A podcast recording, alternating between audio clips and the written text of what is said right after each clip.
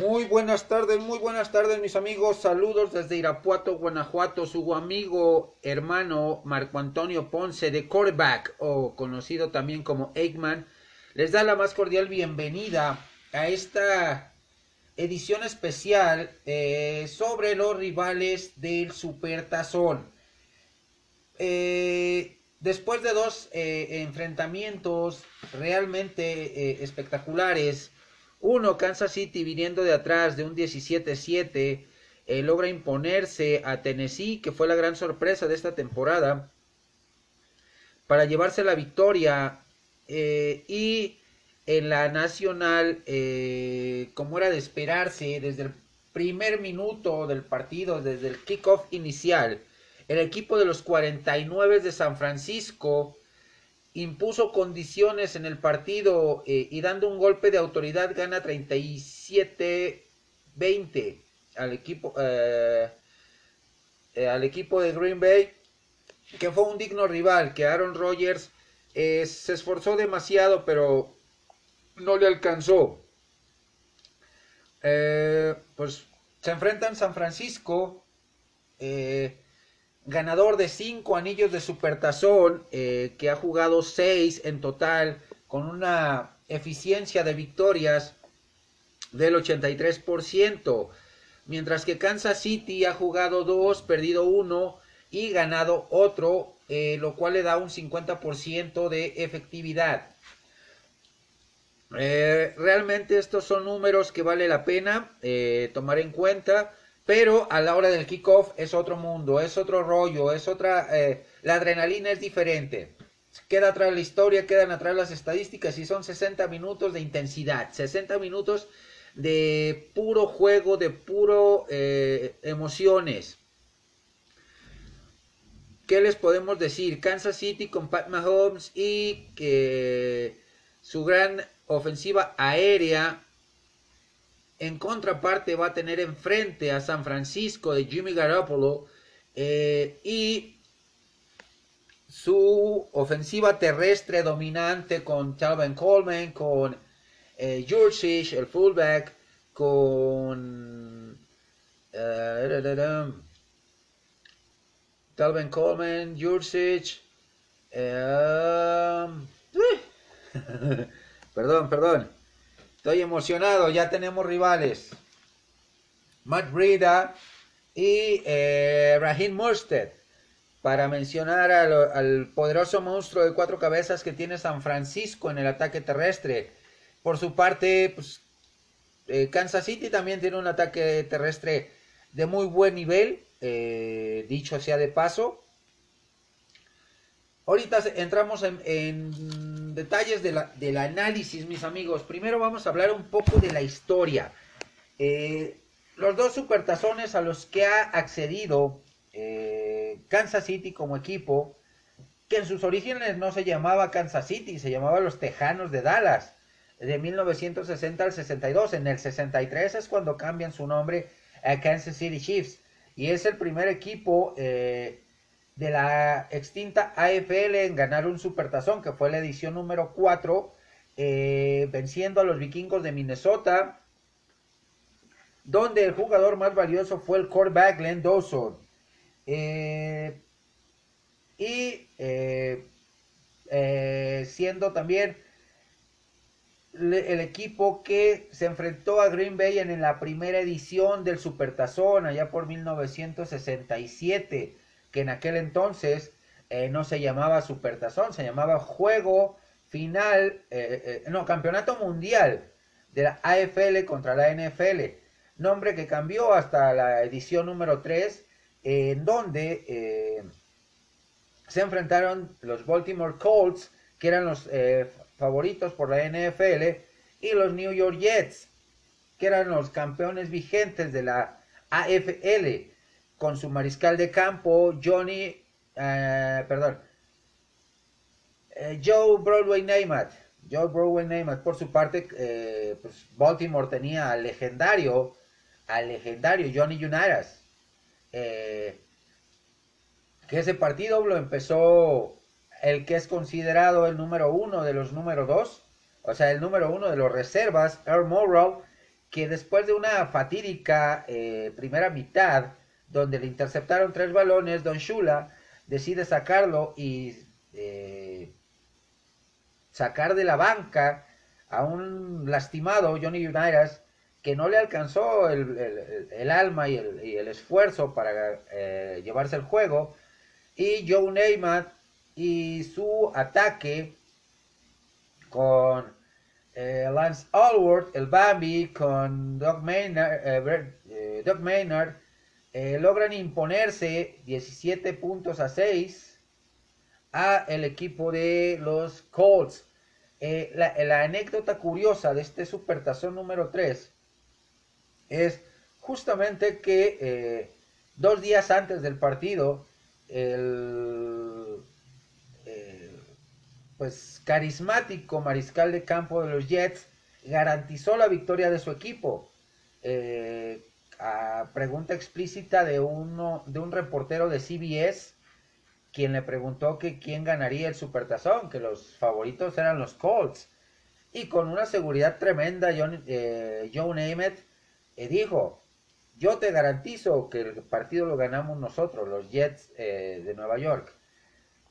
Eh, retomando eh, lo que viene siendo el supertazón o el primer supertazón al que fue Kansas City, enfrentó a Green Bay Packers perdiendo 35 a 10, donde los mariscales de campo de, de aquel partido, Len Dawson, por eh, Kansas City y eh, Bart Starr en paz descansen, ambos eh, pues, tuvieron el, enfrentamiento, dos verdaderas leyendas, dos miembros del Salón de la Fama y como entrenadores también ya están en el emparrillado celestial, tanto Vince Lombardi como Hank Stram.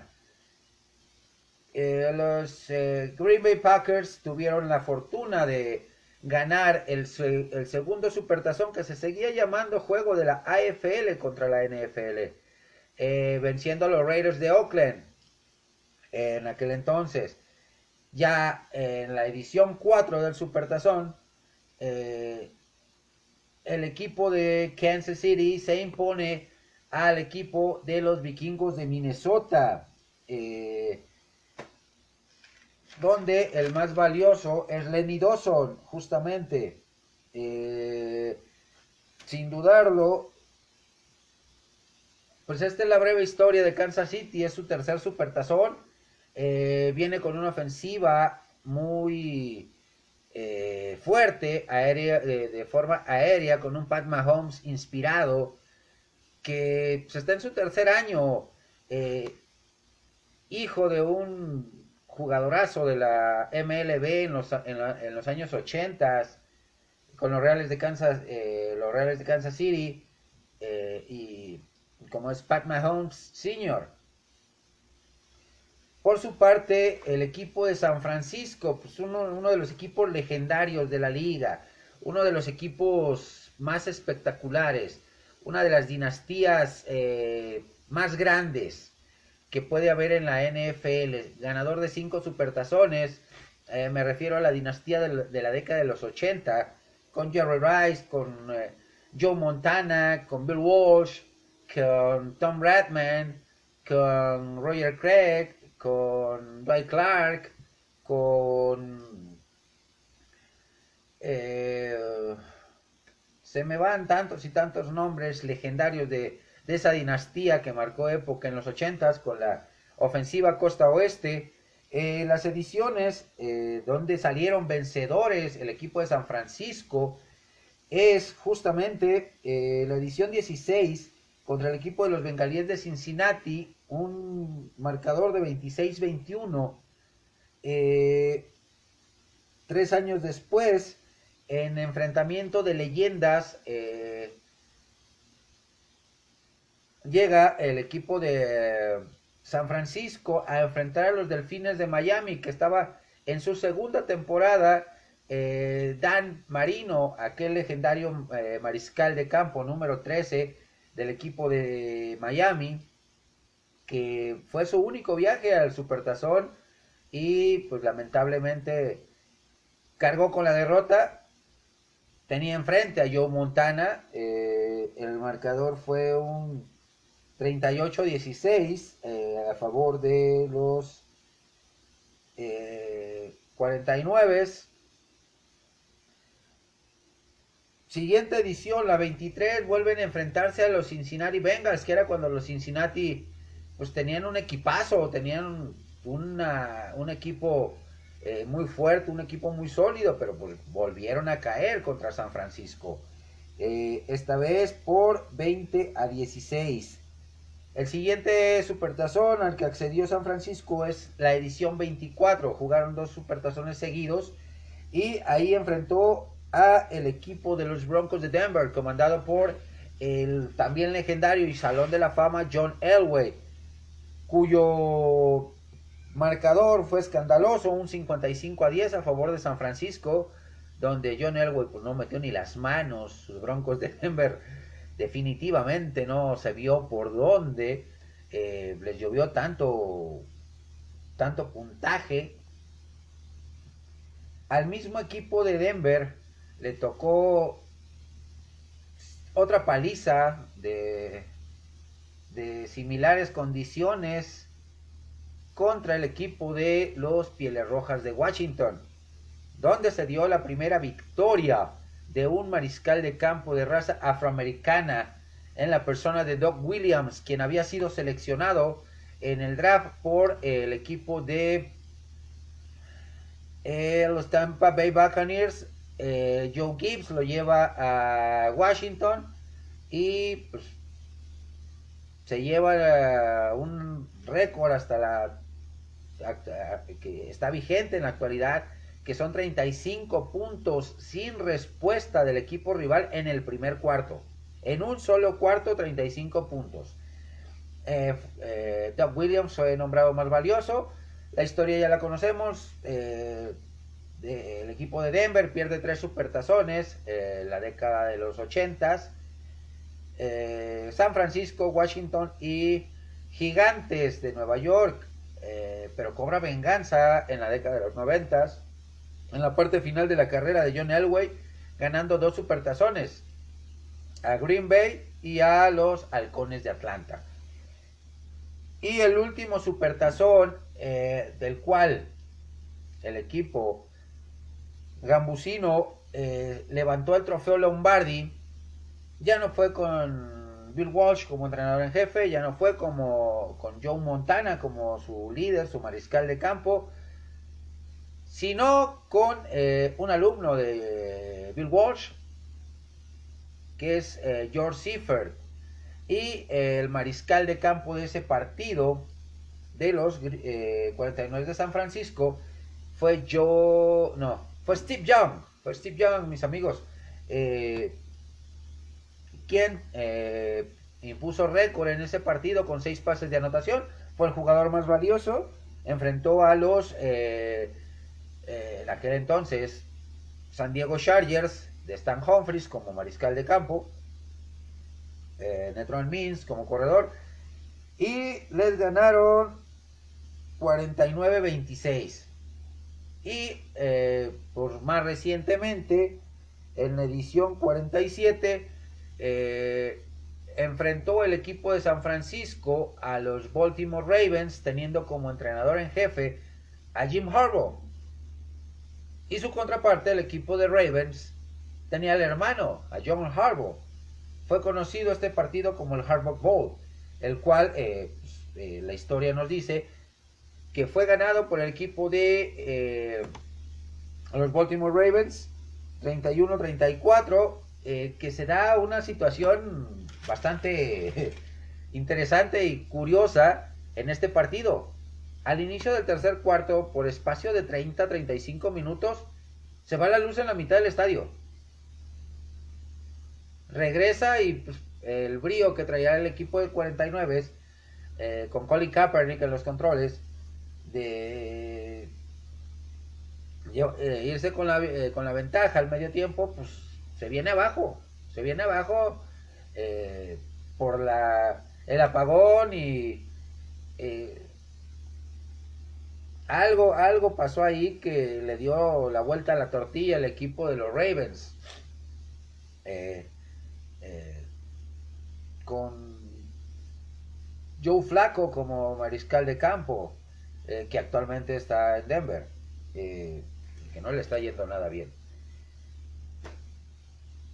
Después de esta pequeña remembranza del caminar de estos dos rivales en el, del actual Supertazón de la edición número 54 llevarse en Miami el domingo 2 de febrero, eh, vengo con un análisis a fondo, eh, un análisis personal de eh, las dos ofensivas, que son muy parecidas pero a la vez muy contrastantes. Una es dominante, la de Kansas City, por aire. La otra es dominante por tierra pero también sabe jugar por aire el equipo de, San Francisco. Eh, los, dos, equipos eh, promedieron la misma cantidad de puntos o anotaron la misma cantidad de puntos por partido. 29.4.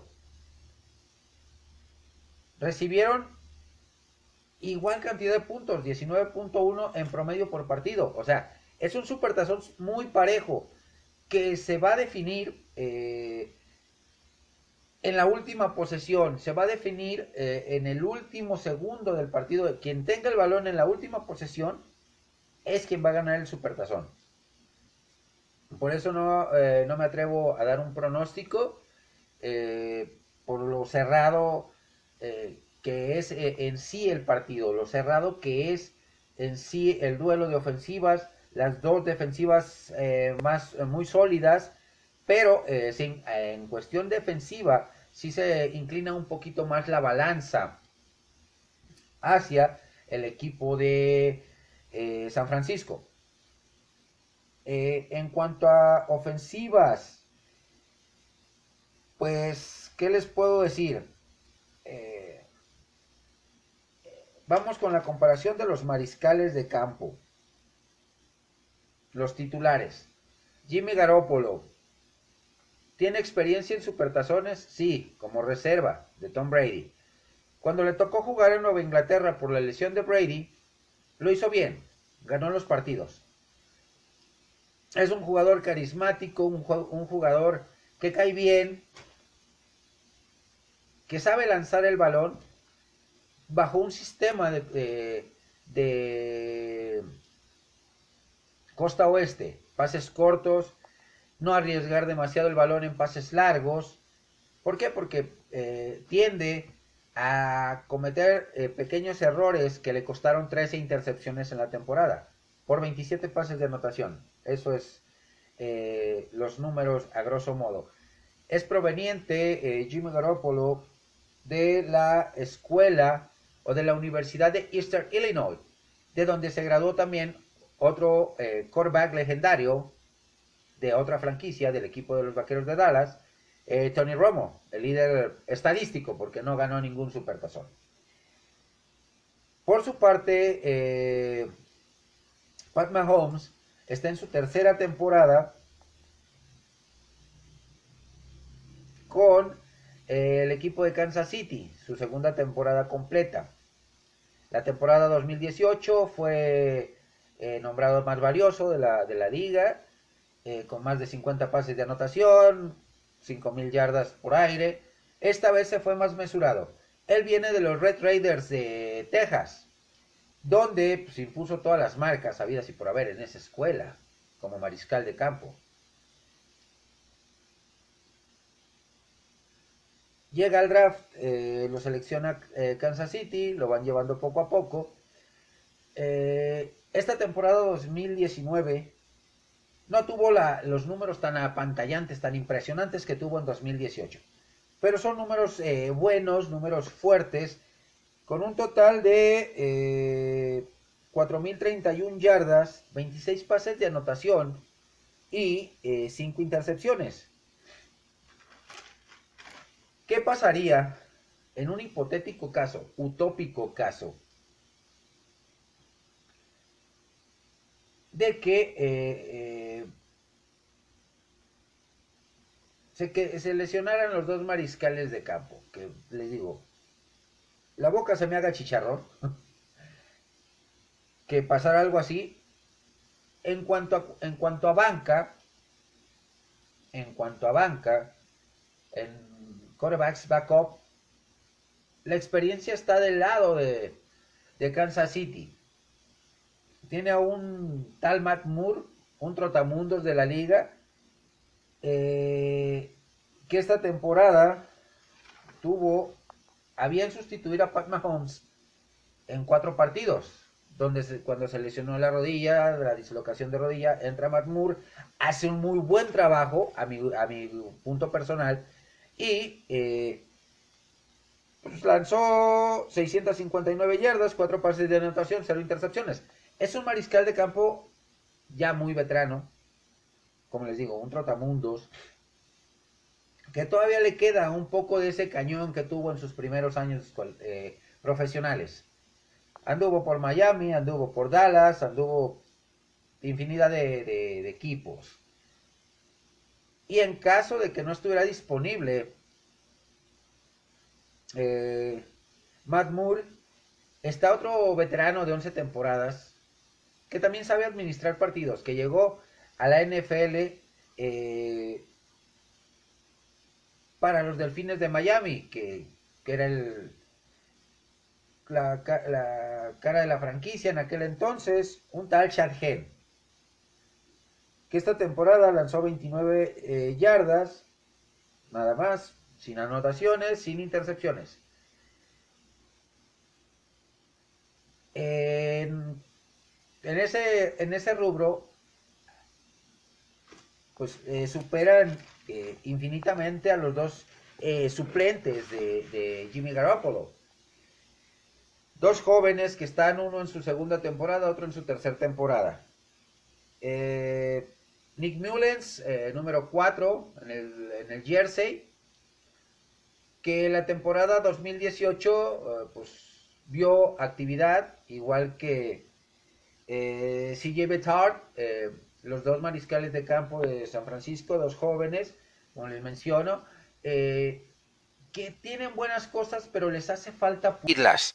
Les hace falta pulir otros detalles que, pues, eh, hace que se incline la balanza a favor de la veteranía de Matt Moore y de Chad Hale. El ataque terrestre dominante el equipo de San Francisco. Con eh, Matt Breda, que está en su tercera temporada, Telvin Coleman, con experiencia ya en Supertazón, Talvin Coleman. Eh, perdió aquel Supertazón con el equipo de Nueva Inglaterra jugando para Atlanta, eh, donde pues Dan Quinn cometió el tremendo error, el tremendo error, señores, de cambiar tanto su estrategia ofensiva como su estrategia defensiva. Dejó de presionar a, a Tom Brady, lo dejó jugar y vimos el resultado dejó de correr a la ofensiva y empezó a pasar y vimos el resultado. Eh, se levantó eh, New England y ganó ese supertazón. Eh, también tenemos a, Raheem Moore, que fue quien destrozó a la defensiva de Green Bay la, la, final de conferencia con casi 200, más de 200 yardas, eh, cuatro anotaciones, o sea, realmente eh, fue superior. También tenemos a un, novato, un joven de segundo año que casi no lo, lo ponen como corredor, pero cuando, cuando entra, genera. Jeff Wilson y obviamente el bloqueador, el, fullback de este equipo, Kyle Jurcic, que está en su séptima temporada, eh, que es un excepcional bloqueador, que eh, sabe recibir pases, que es de manos seguras, igual que Telvin Coleman, que va a estar cuestionable por el, la lesión que sufrió el partido pasado. Pero Matt Breda muy buenos números. Eh, Raheem eh, Mostert, Rahim también de muy buenos números. y, que, que a pesar de que es un, como les llamo yo, un monstruo de, cuatro cabezas contando al fullback, pues es el caballito de batalla. Es el que avanza primero el balón. Tiene un estilo de correr. El, eh, eh, a la vieja usanza. Corredores como Emmett Smith, como Eric Campbell, como, eh, Eric Dickerson, que de estilo de corredores que Walter Payton, um, por mencionar algunos nada más. Eh, muy elegante, muy, muy inteligente a la hora de, buscar los huecos. Breda eh, también tiene eh, una forma de correr muy peculiar por afuera. No, Morsted es entre tacles y por fuera. Su, su, desempeño. Breda es por fuera amoler a la defensiva no, no es tanto. Eh, Breda busca cavar su, su, propio hueco para no es Matt Breda de ese, tipo de corredores. Eh, Delvin Coleman, eh, una inteligencia muy fuerte eh, en cuanto a correr, espera pacientemente que se abra el hueco, ya sea por dentro de los tackles, in o por fuera de los tackles. Eh, y Kyle Jurcic, pues, es el que les abre las avenidas a estos tres fantásticos corredores. Por su parte, eh, el cuadro de eh, fullbacks que tiene eh, Kansas City también es de, mucho respeto. Por algo están aquí. no tan dominantes como el equipo de San Francisco, pero tienen a un veterano como el de Sean McCoy, que está cuestionable está en, en su onceava temporada. Eh, puede que juegue, puede que no. Vamos a ver, eh, son 15 días los que tienen de descanso, tanto Delvin Coleman como LeSean McCoy para estar disponibles eh, para el Supertazón.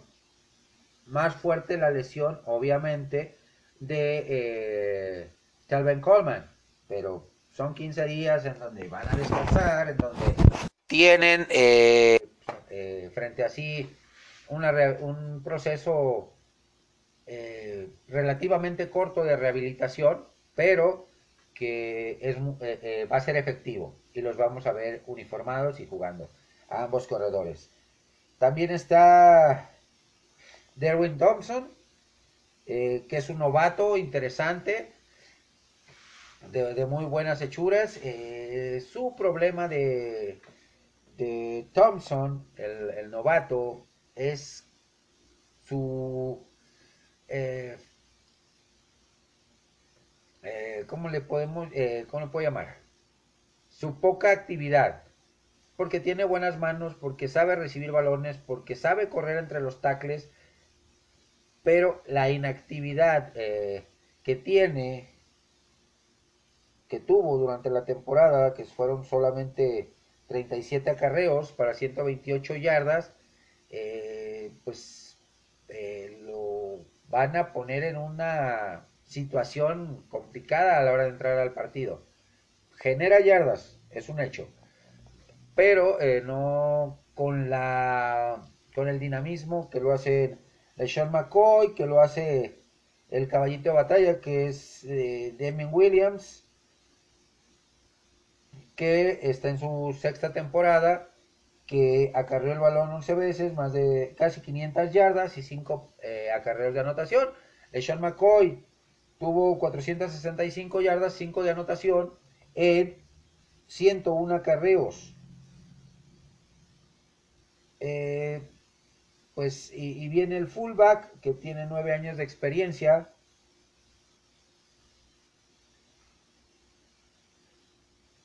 Anthony Sherman, eh, que también genera el, fullback de los, de los Kansas City Chiefs, pero no basan tanto su poderío, el equipo jefe, al ataque terrestre, es un complemento.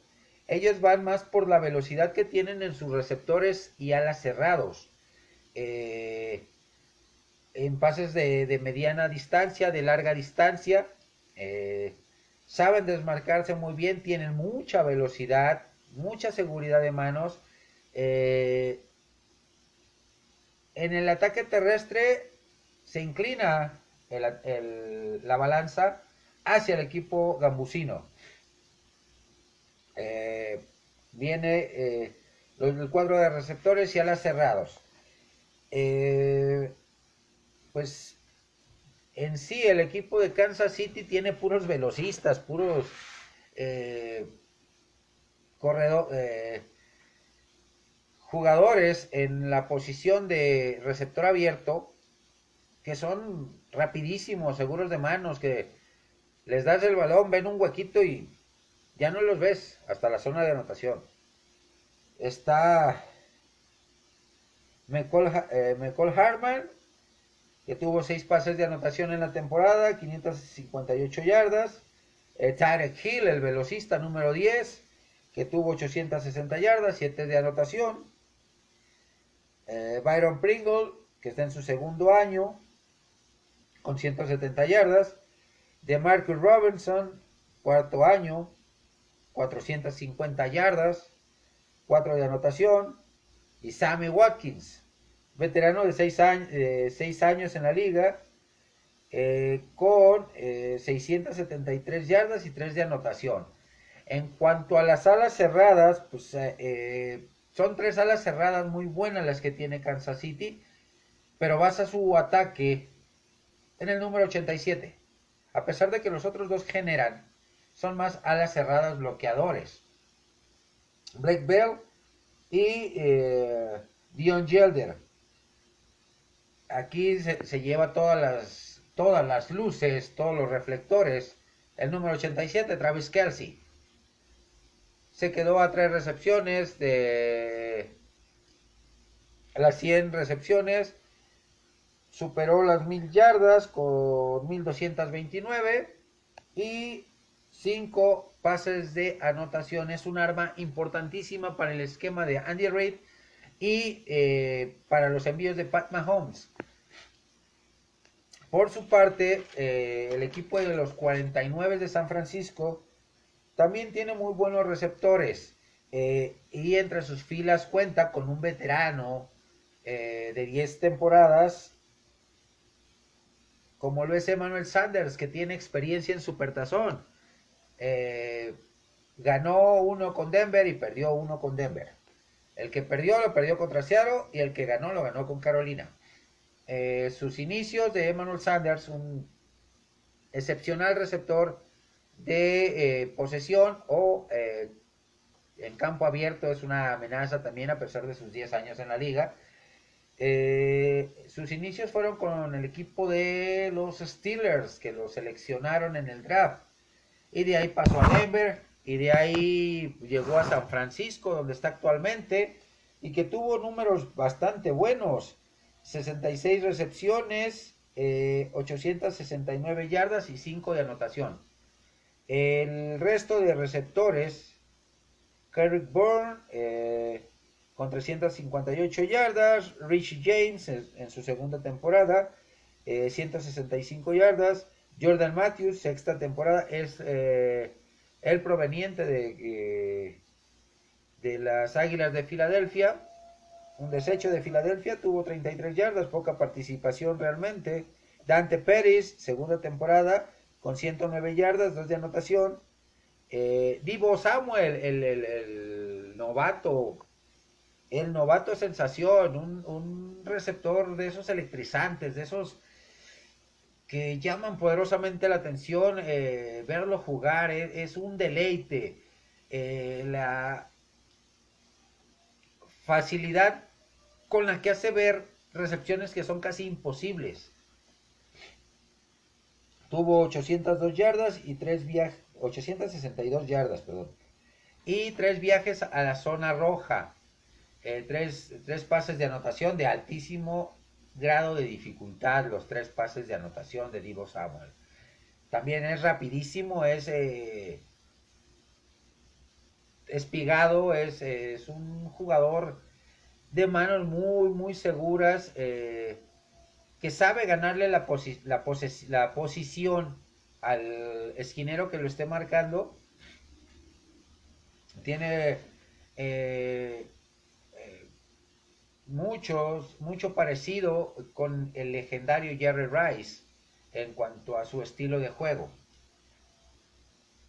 Y las alas cerradas de San Francisco, pues está Ross Willy en su segunda temporada, que tuvo 91 eh, yardas y 2 de anotación. Josh Kiro, que es el en el que basan su ataque, también es una, un arma muy importante para eh, Jimmy Garoppolo, el ala cerrado o los alas cerrados, eh, en el esquema de Kyle Shanahan. Tuvo 85 recepciones, 1053 yardas, 5 de anotación. Y está otro ala cerrado veterano en su séptimo año, Devin Toilolo, eh, que tuvo poca ah, participación en la liga, solo dos recepciones, 10 yardas. Pero es, un, es un ala cerrado que sabe bloquear, eh, Devin Toilolo. Toilolo. Eh, sabe bloquear muy bien, por eso no lo utilizan tanto en trayectorias de pase lo utilizan más como flanker, como bloqueador, para abrir huecos a los corredores en pases pantalla o en jugadas diseñadas para que pueda jugar eh, y bloquear. En el ataque aéreo, sí, eh, pues a pesar de, que es sabe administrar muy bien el balón, eh, Jimmy Garoppolo, y tiene buenos receptores, se quedó a pocas yardas de las 4.000 esta temporada, 3.978. Eh, pero, como les digo, si así, eh, si para Kansas City es eh, un apoyo al ataque terrestre, para abrir, abrir ventanas al ataque aéreo tan explosivo que tienen, así el ataque aéreo de San Francisco, a la inversa, eh, tiene frente a sí el complemento del el ataque aéreo. El ataque terrestre de San Francisco acapara un 60% de sus esquemas ofensivos. Por su parte, el ataque terrestre, eh, el ataque aéreo es el 40%. En Kansas City, un 65% es ataque aéreo y un 35% es ataque terrestre, donde también genera muchas yardas eh, con sus piernas Pat Mahomes, es un quarterback eh, electrizante, eh, es un quarterback de, de, los denominados scramblers, pero con características muy particulares. Jimmy Garoppolo sabe mover la, bolsa de protección a su gusto y antojo. Pat Mahomes es un quarterback que comete pocos errores, pero que aprende de esos errores y cada ofensiva, cada serie ofensiva, cada jugada, no sabemos con qué eh, jugada va a salir, si va a ser un pase, si va a ser carrera, si va a ser optativa, si va a correr con el balón. O sea, eh, es un enigma para descifrar por parte de los entrenadores rivales. No hay forma de que eh, eh, los coordinadores defensivos rivales logren encontrar la manera de, detener a Mahomes. lo he dicho en muchas ocasiones y lo repito el día de hoy en, este pequeño análisis eh, personal, eh, que si hubiese una comparativa de Pat Mahomes con algún eh, deportista de otra especialidad, de otro deporte de conjunto, yo sin dudarlo, lo compararía con el ya retirado Ronaldo de Asís, eh, jugador brasileño, leyenda brasileña, mejor conocido como Ronaldinho Gaúcho. ¿Por qué? Por la alegría con la que juegan, por la magia que, que, imprimen al ambiente cuando están jugando. Lo excitante que es verlos jugar, e, e, esos pases que ha lanzado Mahomes en su carrera sin ver al receptor, o sea, volteando para otro lado. Misma cuestión que hacía Ronaldinho en su carrera, siempre sonriendo, siempre eh, jugando, improvisando o haciendo magia. Los dos son unos magos, cada uno en su especialidad. Mis amigos, me despido por el momento con este análisis personalizado de las ofensivas, eh, donde les, eh, como les digo, no doy un pronóstico acertado sobre el desempeño o, sobre el resultado del partido. Va a ser un partido, este Supertazón 54, digno de analizar, digno de ver cada jugada, cada drill, cada formación, donde, eh, como les digo, el equipo que tenga la última ofensiva es el que va a ganar. Eh, me despido con un cordial saludo para toda la banda de eh, los diferentes grupos de WhatsApp que, en los que formo parte, a mis amigos Héctor Manuel Salinas de Los Cabos, Alfredo Ruiz Barrueta, eh, receptor de Gamos, de la Ciudad de México, Rodrigo Camacho de Guadalajara, Jalisco, de Multimedia en Guadalajara, eh, este otro hermano eh, David Armero de, España, Mario Lorenzo de Islas Canarias y también a mi hermano de Buenos Aires, Argentina, Fernando Fumagali, conocido como Shiryu. Eh, saludos y bendiciones a toda la banda tochera, a toda la banda que nos gusta el fútbol americano, hombres, mujeres, a todos nos apasiona este deporte, a todos nos llena, todos le vamos a un equipo diferente, pero todos vamos a estar el día 2 de, febrero con la botana, con los sándwiches, con las pizzas, con el pico de gallo de fruta, con las cervezas bien heladas, con las sodas, con un buen corte de carne, disfrutando del partido, disfrutando de, ese espectáculo que es el Supertazón. Eh, ya han transcurrido 53 ediciones, cada una con su sabor especial. Viene la edición 54, hay que disfrutarla. Y eh, una nota que se me estaba pasando en justamente eh, pues eh, rompiendo paradigmas el equipo de los 49 con la primera entrenadora mujer en la historia en llegar a un supertazón. Y en caso de ganarlo va a ser la primera entrenadora mujer en ganar un supertazón. Por ese lado, eh, si quisiera, como aficionado al fútbol americano, que ganara San Francisco. Para que cayera esa barrera de estereotipos machistas que dicen que el fútbol americano era exclusivo de hombres. No, señores, vivimos en el siglo XXI. Hay liga profesional de Estados Unidos de fútbol americano. Juegan a un altísimo nivel, con una intensidad bárbara. Eh, es el, lo que en un principio eh, fue un espectáculo pagado por Victoria's Secrets eh, en los shows de medio tiempo de los supertazones, el, el Lingerie Bowl.